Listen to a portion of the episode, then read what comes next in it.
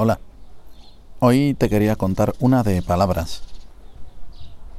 A veces no nos paramos a pensar en lo que significan las palabras.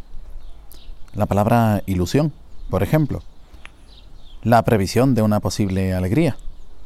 Tener la esperanza de que ocurra algo. El encuentro esperado con alguien a quien quieres. Finalmente es como llegar a la meta de una carrera de la que eres consciente. La llegada anticipada de la felicidad. La ilusión nos hace creer que llegue ese momento y, si es posible, provocarlo. La ilusión también es deseo, también es trabajo, también es querer. Y así, la ilusión nos mueve y se convierte en vida. Pero la ilusión también es engañosa,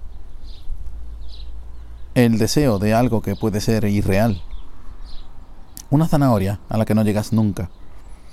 Otro significado de la palabra ilusión es parecido a un espejismo.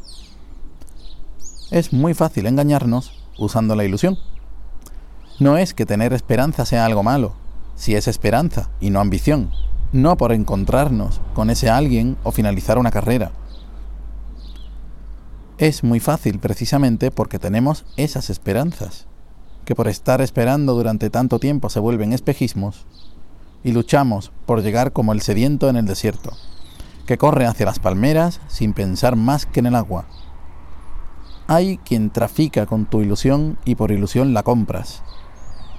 Aquellos que venden ilusión pueden vendértela como el primer significado, pero sin duda aprovechan el segundo. ¿A qué viene todo esto? A los juegos, las loterías, las promesas de felicidad como consecuencia del dinero.